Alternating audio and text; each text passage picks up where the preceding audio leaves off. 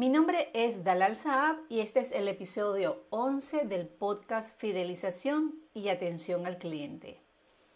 Hoy vamos a hablar de los factores que influencian el uso de las tarjetas de fidelización o tarjetas de lealtad.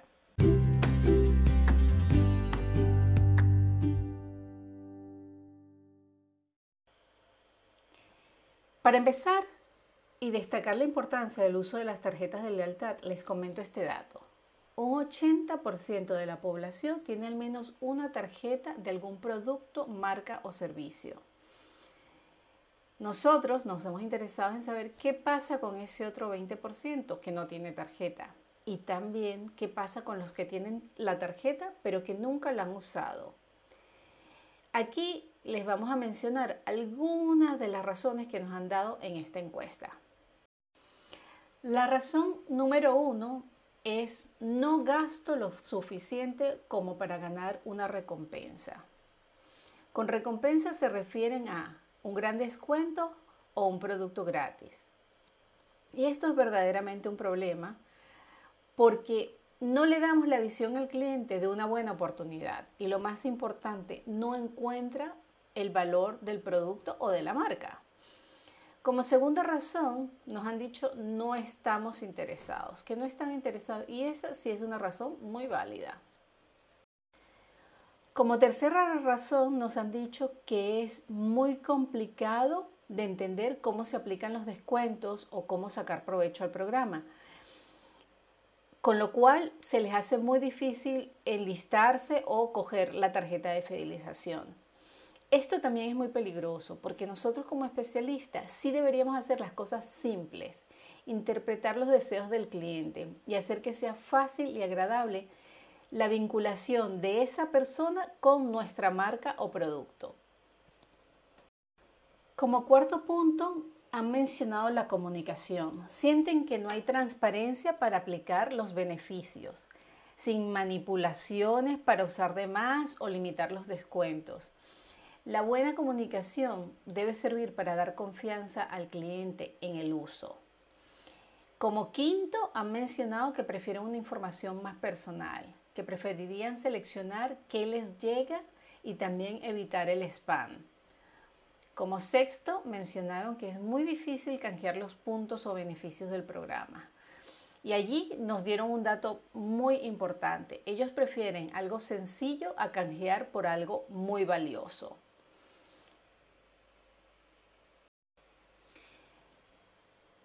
Como también nos interesa saber qué piensa esa gente que tiene una tarjeta de lealtad y fidelización pero que nunca los usa, decidimos investigar más o menos cuánto era el porcentaje y está muy cerca de, un 45%. Quiere decir que tienen la tarjeta y no la usan.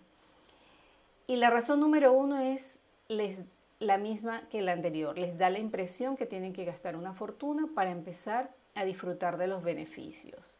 Como segunda razón nos dijeron que si buscas confianza y una relación a largo plazo, se deberían evitar la caducidad de los puntos. Y yo en este estoy casi que de acuerdo con algunos productos. Por ejemplo, las líneas aéreas.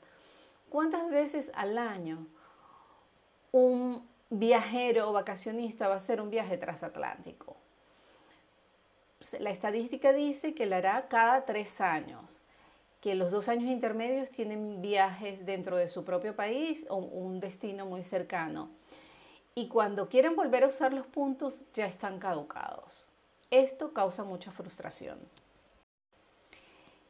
Dentro de este 45% también se quejaron de la cantidad de SMS o emails que les invaden. Por ejemplo, hace un tiempo me registré en grupo por algo muy puntual compré un voucher para un masaje. Sin embargo, Groupon me envía promociones diariamente desde dentistas, muebles, eh, peluquerías y un sinfín de...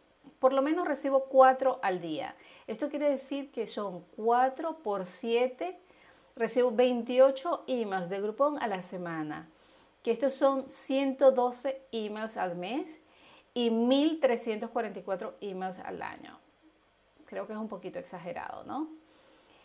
También surge dentro de las razones otra vez la dificultad de cómo canjear los puntos, no hacer las cosas sencillas. Y como quinto, también han mencionado lo difícil que es registrarse para obtener tanto la tarjeta como los beneficios. Así que, queridos compañeros de tarjetas de lealtad o fidelización, sabemos que esta es una gran herramienta.